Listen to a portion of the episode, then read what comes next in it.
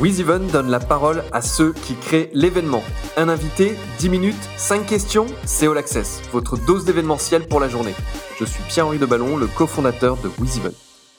Je reçois Didier Viricel, le directeur de Mojo Production. Bonjour Didier. Bonjour. Merci d'être avec nous. Mojo Production, c'est Ardèche, l'Ardèche Aluna Festival, Au Lac Festival et puis d'autres activités.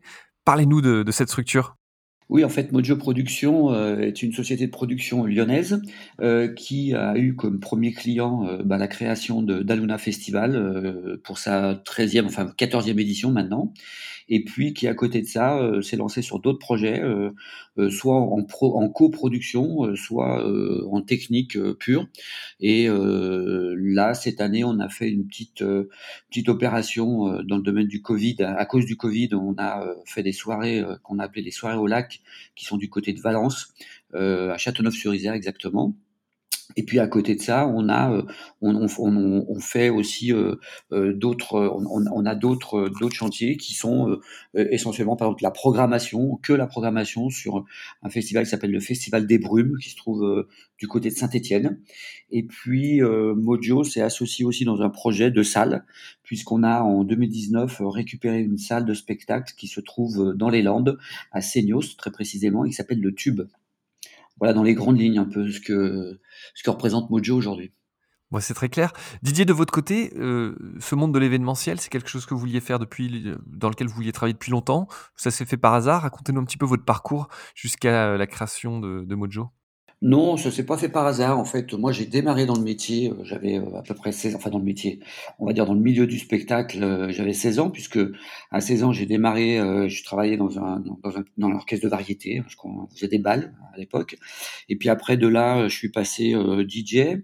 Et puis après de DJ, je suis passé ingénieur son à Lyon dans une société qui s'appelle plaît boîte à son puisqu'elle a été vendue euh, depuis.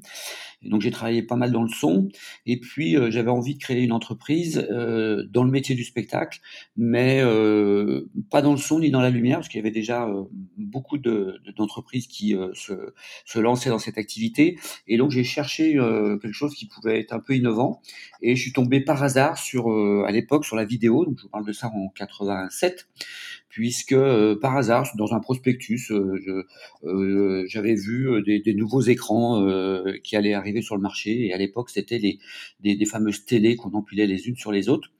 Et, j'ai trouvé ça très intéressant et j'ai monté ma boîte, j'ai acheté ce matériel, j'y connaissais rien en vidéo et, et j'ai dit bah on va apprendre sur le tas. Et en 87, donc j'ai monté mon entreprise, j'ai acheté mes, mon premier matériel et puis j'ai démarré. Mon premier client a été le pas, pas, pas un, un, gros client qui est, qui est, le festival de jazz à Vienne. Oui. Et en 89, on a mis pour la première fois euh, de la vidéo euh, sur ce festival avec un droit de gauche et une retransmission en direct. D'accord. Voilà et les prémices des, des écrans qu'on a aujourd'hui sur les sur toutes ces scènes. Euh, et puis après derrière, je crois que le parcours a continué euh, euh, dans l'image avec euh, GL Image et puis et, puis d'autres d'autres structures. Et à la fin, Mojo Production. cette passion du monde de l'événementiel, est-ce qu'elle était liée à cet objectif que vous aviez, qui était en venant dans, dans, ce métier du spectacle, d'un jour de, de, réaliser ou de travailler sur une, une tournée de Johnny Hallyday? Alors euh, oui, c'est alors c'est assez rigolo parce que j'ai souligné ce, ce, ce, ce, petit épisode qui est, qui est, assez intéressant puisque quand j'étais jeune, j'avais 16-17 ans, j'avais euh, par hasard euh, travaillé enfin comme road sur un, sur un spectacle qui était euh, celui de d'Eddie Mitchell euh, à, à, Villeurbanne dans le cadre des fêtes de Villeurbanne et, et, et je m'étais dit à ce moment-là qu'un jour un jour, je ferai la tournée d'Eddie Mitchell et surtout celle de, de Johnny Hallyday. Et, et, et ça, ça m'est toujours resté. Et, euh, et, en montant euh, ces entreprises et en, euh, en grandissant euh, un petit peu dans, la vidéo, en devenant un peu plus performant, je m'étais dit qu'un jour j'y arriverais. Euh, la problématique qu'on avait, nous, c'est qu'on on était basé à Lyon, et euh, bah, à Lyon, on faisait du marché euh, lyonnais, et que le métier de la tournée et du spectacle était, à l'époque, ça se passait quand même beaucoup à Paris. Et puis, à force de persévérer, et à force de d'avoir envie, euh, j'ai euh, j'ai réussi à, à prendre les bons contacts. Euh, on a réussi aussi à se faire remarquer par notre travail, et, et un jour, vraiment un jour, c'est arrivé. Voilà, c'est arrivé et là, euh, on arrive à, l'aboutissement de, quelque chose qui, qui est extraordinaire, qui était à l'époque intouchable, parce que parce que bon, les, les tournées d'Hallyday aujourd'hui, c'était enfin c'était à l'époque c'était des tournées qui étaient énormes où il fallait énormément de matériel, de grosses compétences et et ben on a tellement si bien travaillé qu'en fait on a fait les quatre dernières pour le coup. D'accord, OK. Oui, donc c'était un objectif qui a été réalisé et puis et puis qui s'est inscrit dans le temps. Euh, une tournée de Johnny Hallyday, qu'on se rende compte de de ce que c'était par rapport à une tournée normale, qu'est-ce qui était le plus marquant et le le le plus déstabilisant peut-être pour un prestataire? Bah, le plus marquant, c'était euh, la quantité de matériel, euh, puisque là, on, on, multipliait par 3, par 4 la quantité de matériel. Euh, la technologie qui devait toujours être à la pointe on devait toujours leur amener euh, ce qui était euh, le dernier matériel, euh, la dernière invention, l'innovation. la toute dernière tournée que l'on a fait, en fait, on a pendu euh, des écrans LED en mode plafond et qui bougeaient dans tous les sens. Donc il y avait des prouesses technologiques euh, à, mettre en place, à trouver, puisque ça n'existait pas. On a inventé aussi des choses, hein, euh, on a créé des choses qui après, pour le coup, sont devenues classiques et normales. Mais, mais au début, nous, on a démarré, je me souviens, une, des premières tournées d'Eddie Mitchell, j'avais transformé une, une, lyre lumière, j'avais toute désossé et j'avais mis, je l'avais transformé en lyre vidéo. Qu'est-ce que c'est qu'une lyre? Une lyre, c'est un, projecteur automatique euh, qui euh, est asservi et qui tourne dans tous les sens et, et qu'on a servi avec une console lumière. Et donc ça, c'était dédié à la lumière. Et nous, en fait, on a récupéré ce matériel et on a enlevé en fait la lampe dedans, tout simplement, et on a on y a intégré une caméra, ce qui nous a permis d'avoir des premières caméras asservies. Mais je vous parle de ça il y a, il y a un petit moment déjà. Alors aujourd'hui et bah, comme tout le monde, vous êtes, euh, j'imagine impacté, euh, fortement. Comment, euh, dans ce contexte, vous arrivez à maintenir votre activité? J'aimerais qu'on parle un petit peu de ce que vous avez fait cet été avec, au lac, que vous nous racontiez comment vous avez réussi à le faire et bah, avec recul, ce que ça vous a apporté et si c'était à refaire. Bah oui, effectivement, euh, cet été au lac, on devait euh, créer un nouveau festival qui euh, était censé, s'appeler Au Lac Festival. Et fort de, du Covid, on a été obligé de l'annuler, enfin de le reporter en tout cas comme, comme tous les festivals cet été. Et on s'est dit quand même que c'était dommage de, de, d'en rester là. Et on a essayé de trouver des solutions quand même pour présenter ou mettre en place quand même des, des, des, des, petits concerts ou, ou des petites choses qui seraient euh, possibles de faire avec, euh, avec les conditions dans lesquelles on nous mettait euh, pour travailler et euh, en se disant que il fallait quand même qu'on s'occupe et qu'on occupe les équipes aussi parce que c'était aussi un, un, souhait de ma part pour pas que tout le monde reste sans travailler. C'était important que dans la tête des, des, salariés chez nous et des intermittents qu'on a embauchés, euh, qui, qu'ils soient là présents en se disant bah il y a quand même des choses qui se passent et on va pas rester sans rien faire. Donc ça, c'était le premier objectif. Donc on a monté ces soirées qui, pour nous, au départ, devaient être des petites soirées. Euh, euh elles, se déroulaient le mercredi et le samedi, euh, toutes les semaines. Le mercredi, on, on avait des groupes en live et le samedi, on avait des DJ.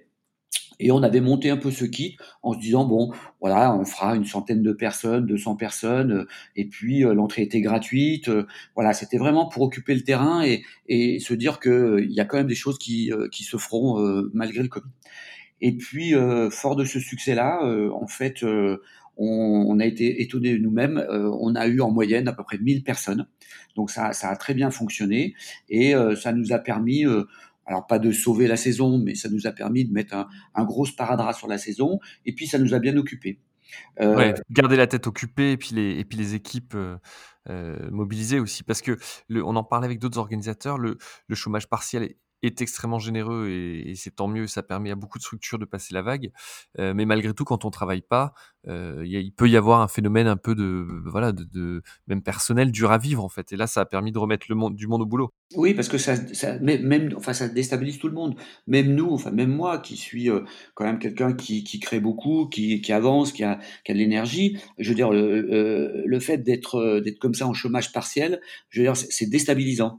Et au bout d'un moment, on, on, doute de soi, on doute de tout, euh, on se dit qu'on n'y arrivera pas, et, et ça, c'est vrai que c'est un peu compliqué. Donc, euh, donc, comme vous avez des salariés, euh, il faut surtout garder cette énergie, cette créativité, envie de bosser, envie de bosser dans, ce métier-là, puisque puisque on, on, pourrait aussi imaginer que qu'on change complètement de métier, en disant que bah tant pis. C'était le cas dans, dans, tes équipes. Il y a eu des gens qui, qui, qui commencent à se dire ça ou qu'on puisse le dire. Non, pas, pas, pas, chez nous, non, pas chez nous parce que justement on a on a maintenu le cap et on, on est resté euh, sous, alors nous, on avait organisé des réunions, bien évidemment, régulièrement en visio.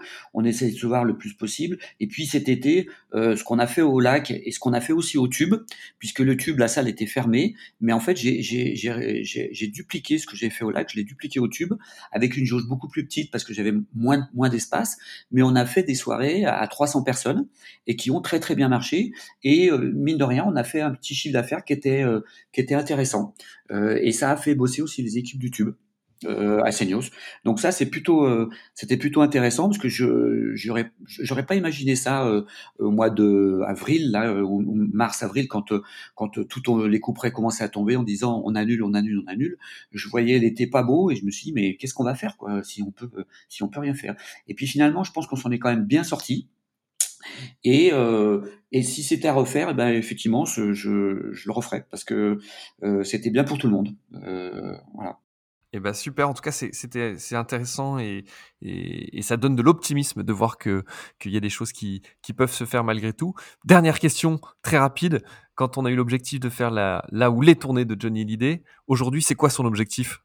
Ben, mon objectif, moi, c'est de, c'est de créer un lieu. Euh, aujourd'hui, euh, ce qui me manque, moi, dans mon dans mon parcours, c'est de, de trouver un lieu à moi euh, dans lequel je pourrais faire des soirées, puisque puisque voilà, ce, ce type de soirée, ben, je pense que c'est c'est un peu l'avenir aussi dans dans, certains cas, euh, de faire venir des artistes chez moi, euh, d'avoir un lieu euh, sympa, à taille humaine. Voilà. Aujourd'hui, je reviens un petit peu là-dessus et je me dis que l'avenir, c'est d'avoir un lieu à taille humaine 2005, 3000 personnes et de prendre le temps d'apprécier ça. Voilà. Et eh ben, et eh ben, c'est tout ce qu'on souhaite. Didier, merci d'être venu dans cette, dans ce numéro avec nous et de partager avec nos auditeurs ces super expériences. À bientôt. Merci, à bientôt. Au revoir.